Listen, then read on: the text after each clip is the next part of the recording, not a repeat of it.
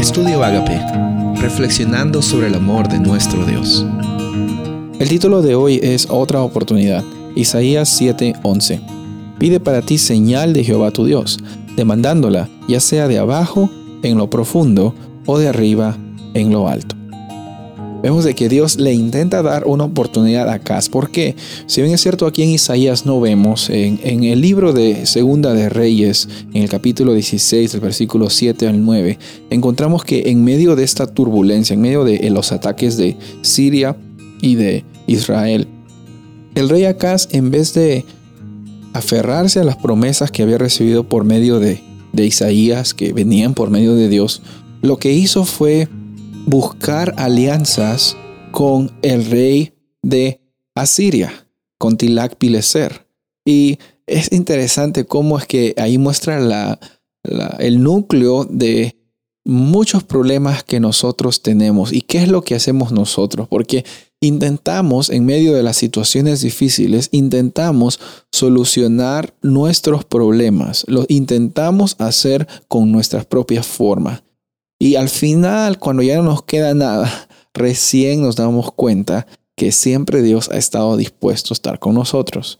Dios le da una oportunidad nueva a Acaz para creer en sus promesas, para creer de que la protección de Dios es mucho más grande que la protección que Acaz quería por medio de este rey de Asiria.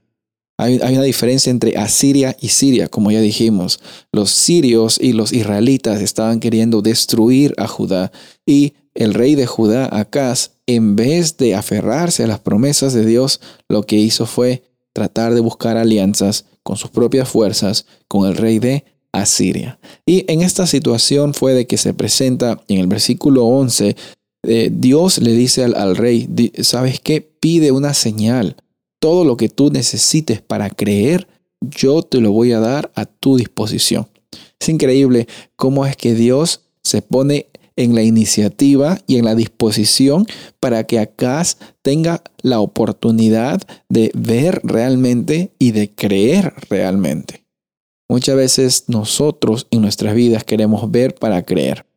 Y, y Dios nos da muchas oportunidades para mostrar de que Él es real, de que su palabra es real. En lo personal también he tenido bastantes luchas, bastantes situaciones en las cuales eh, Dios no, me invitó a mí a, confrontarle, así como, como vimos en, en Génesis cuando Jacob peleó contra Jesús. Una, una pelea que no era necesariamente de violencia, sino era realmente de una necesidad de saber quién, es eh, esa experiencia de, de tener con Dios. Esa misma idea de, la lucha, esa misma idea de la prueba, es la que Dios se complace en tener con nosotros. Dios se complace en luchar con nosotros.